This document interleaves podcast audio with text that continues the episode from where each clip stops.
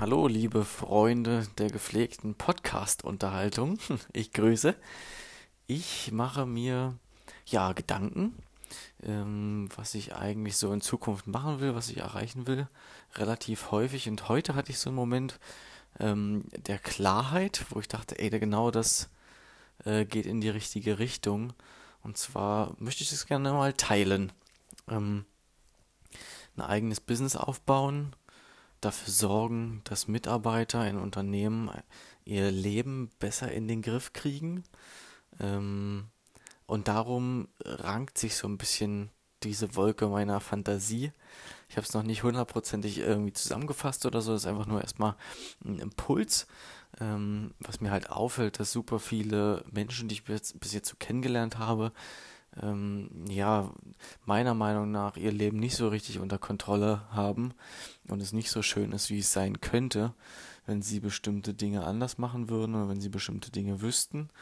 Ähm, und da geht es dabei los, zum Beispiel Körper und Gesundheit. Wie kriege ich das hin, dass es mir besser geht, dass ich besser schlafe, dass ich ähm, aufwache und das Gefühl habe, es geht mir gut, dass ich ein Gefühl von Dankbarkeit entwickle und ähm, ein Growth Mindset entwickle, dass ich mich weiterentwickeln kann und lernen kann und dass noch was Besseres kommt, als jetzt der Status quo ist. Ähm, allein die Rate, wie oft Leute krank werden, weil denen es nicht gut geht, weil die sich meiner Meinung nach nicht richtig ernähren, ähm, viel zu viel Kaffee trinken, bestimmte Ansichten haben, die für Stress sorgen, für kurzfristigen Druck, der immer wieder kurzfristig ist und nie mal zur Entspannung führt. Ähm, Beziehungen, puh, weiß ich nicht, das sind halt so, das sind halt so Themen, wo ich glaube, dass Menschen extrem profitieren, ähm, wenn sie bestimmte Sachen anders machen und anders einordnen, anders sehen, sich weiterbilden und dann einfach ein viel geileres Leben haben. Und sie haben es vor allem selber in der Hand.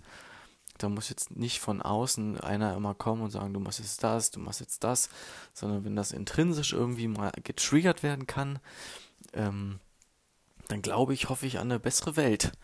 Und das wäre ziemlich geil, weil ich habe keine Lust, irgendwie immer in einem Büro zu sitzen. Ich habe gern mit Menschen zu tun.